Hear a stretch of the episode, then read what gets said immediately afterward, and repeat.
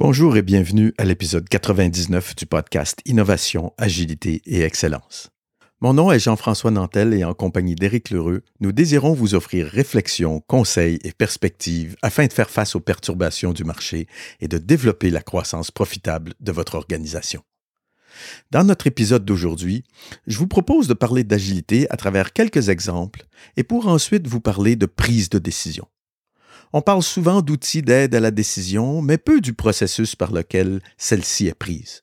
D'ailleurs, soit dit en passant, en français, on prend une décision, donc une question de choix, tandis que chez les anglophones, on fait une décision, donc une question d'effort ou de travail.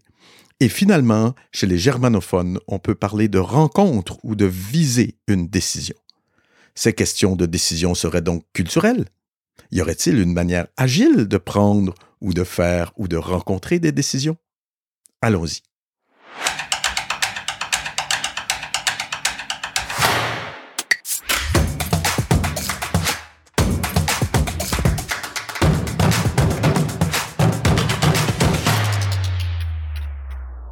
La crise de la COVID-19 et celles qui ont suivi et suivent encore a, pour la grande majorité des entreprises et des organisations, augmenté significativement le degré d'incertitude de nos environnements. Même si toutes n'ont pas engagé ou n'ont pas eu besoin d'engager les mêmes approches pour faire face au virus, s'ajoute maintenant à ce phénomène une incertitude sur l'évolution des politiques monétaires, du coût de l'énergie, de l'inflation et de l'attractivité de certains métiers, sans parler d'un environnement géopolitique très tendu. La seule chose rassurante, peut-être, c'est que cette crise est venue nous rappeler que la résistance au changement d'une grande partie de la population et des organisations peut diminuer lorsque les circonstances sont extrêmes. La plupart de celles-ci se pliant volontairement et de bonne grâce aux diverses injonctions mises en place par les gouvernements. Nous avons tous découvert qu'il est possible de vivre avec la livraison du courrier deux ou trois fois par semaine, qu'il est facile d'utiliser le paiement sans contact et même d'en augmenter rapidement la limite et que la téléconsultation médicale peut être à la fois aisée et utile. Bon, il y a toujours des exceptions et je laisse le soin aux sociologues et aux anthropologues, soin de nous expliquer ces phénomènes.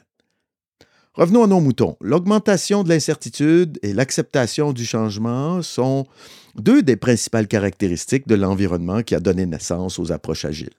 J'en ai déjà parlé souvent sur ce podcast. Ces approches agiles fonctionnent très bien lorsqu'il est question de répondre à des besoins émergents et inédits.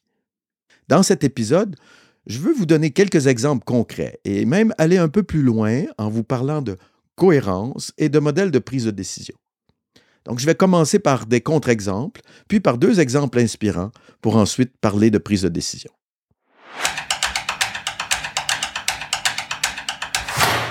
Nous connaissons tous des exemples d'erreurs durant la crise de la COVID-19. Certains nous ont touchés plus près que d'autres.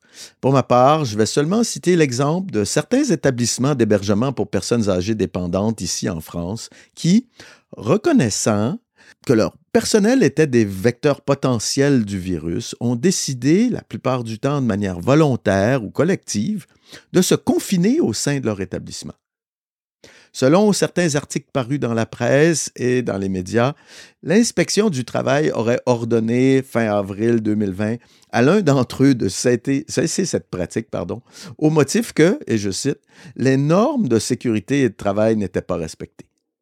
Dans ce cas, des organisations de contrôle, on voit, ont réussi à défaire ce qui semblait fonctionner au lieu d'apprendre d'un petit exploit localisé et de tenter de le répliquer ailleurs, ce qui pouvait l'être et ce, le plus rapidement possible. Un autre exemple, euh, ceux qui veulent peuvent aussi retracer l'histoire du porte-avions américain USS Theodore Roosevelt courant avril 2020. Pour faire court, le dénouement de cette histoire n'a pas permis d'éviter que la COVID-19 ne fasse des ravages parmi l'équipage du navire, ni que le navire puisse continuer ses opérations, et encore moins d'aider la population de Guam à faire face à l'épidémie. Au contraire, à la suite de cette euh, situation, la marine a perdu un commandant expérimenté et apprécié de ses subordonnés, qu'elle avait de plus pris de nombreuses années à former, et les carrières de trois autres commandants ont été sérieusement entachées. Donc, ces exemples, et, beaucoup d'autres, bien sûr, ont en commun un respect exagéré des règles, un manque de transversalité et aussi une, une, forme de dépendance à des mécanismes de prise de décision basés sur la hiérarchie et non pas sur des besoins réels. Donc, ce qu'on pourrait appeler finalement un manque d'agilité.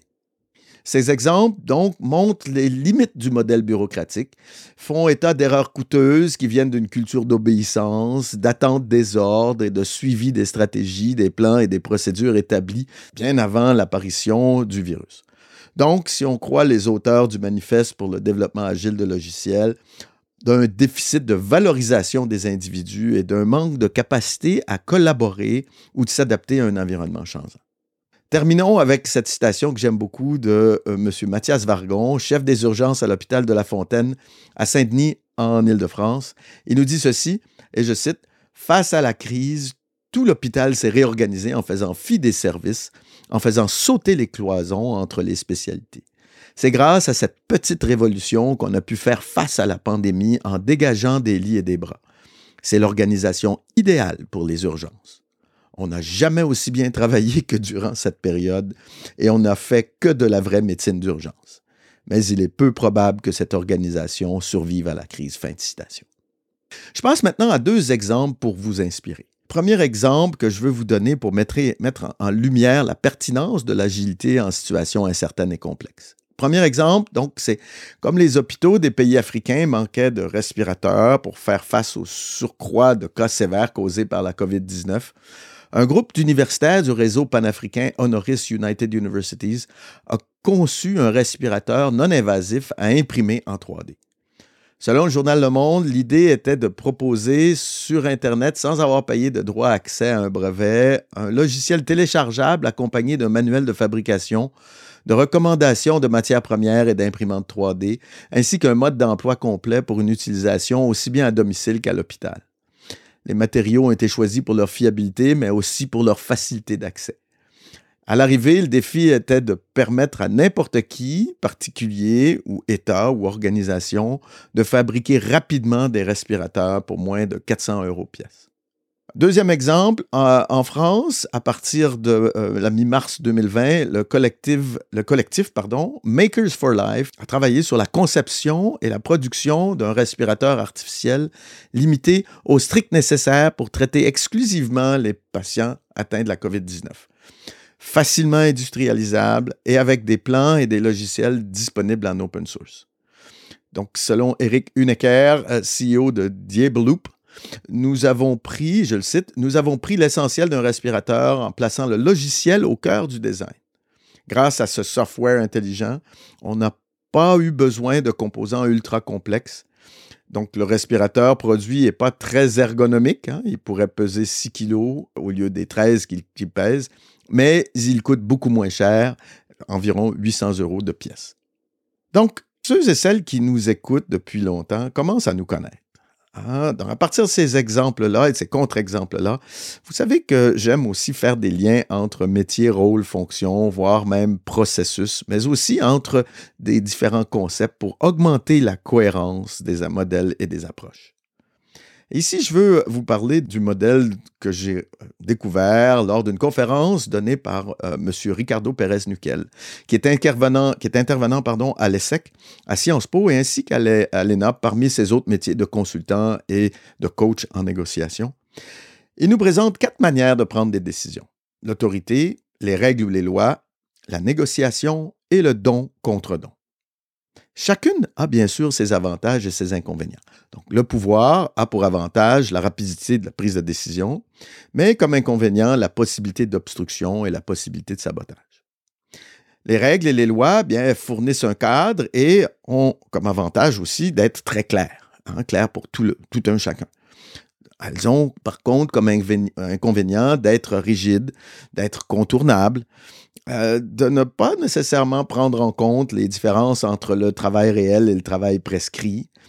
Elles ont tendance, les règles et les lois ont tendance à générer de la bureaucratie et puis elles sont potentiellement corruptibles. Troisième modèle, la négociation. Donc, les avantages de la négociation, ça permet à tous les intervenants de s'exprimer et ça stimule l'engagement. Par contre, les inconvénients, c'est que c'est long, il y a toujours une crainte qui reste de manipulation, celle de se faire avoir, et euh, finalement la crainte de perdre. Et puis, le quatrième modèle, c'est le don contre don. Le don contre don a pour avantage de créer des liens. Hein. Être en dette, c'est être en relation. Et puis, ça entraîne de la, réciprocité. Par contre, dans les, dans les inconvénients, pardon, c'est risqué et ça peut être déséquilibré. Et ça doit être inconditionnel. Donc, ce qu'il faut retenir ici, c'est que chaque manière de prendre des décisions, individuellement ou collectivement, bien, possède des avantages et des inconvénients et qu'il est difficile de ne vouloir que les avantages sans prendre en compte les inconvénients. Donc l'agilité avec ses valeurs d'auto-organisation et qui permet à chacun de choisir ses tâches se situe, on voit bien, se situe surtout au niveau du don contre don. Donc, quelle conclusion tirer de tout ça? Eh bien, j'ai quelques, j'ai quelques remarques ou quelques conclusions à partager avec vous. La première, c'est que de nouvelles solutions peuvent émerger rapidement, très rapidement même, à partir de collectifs n'ayant pas nécessairement travaillé ensemble par le passé, mais qui partagent un but ou une vision commune. Hein. Donc, on peut apparenter cette notion de partage d'une vision commune à celle du don contre don. Deuxième élément, que, ceux et celles qui se situent au plus près des problèmes peuvent s'organiser rapidement et efficacement. Ça aussi, ça se rapproche significativement de plusieurs principes de l'agilité que je répète souvent ici sur ce podcast. Troisièmement, que agilité et autorité semblent pas faire très très bon ménage. Ah, comme le souligne Henrik Nieberg, spécialiste de l'agilité mondialement reconnu, dans sa vidéo Spotify Engineering Culture Part 1 au sujet des approches agiles, Rules are a good start, but then break them when needed ou si je traduis ça en français, les règles sont un bon départ ou un bon début, mais il ne faut pas hésiter à les briser quand c'est nécessaire. Autrement dit, encore une fois, pour paraphraser le manifeste agile, nous valorisons les principes agiles davantage que les approches agiles. Et puis finalement, bien qu'il existe plusieurs manières de prendre des décisions et que celles-ci doivent être cohérentes avec les approches managériales et les valeurs qui les sous-tendent.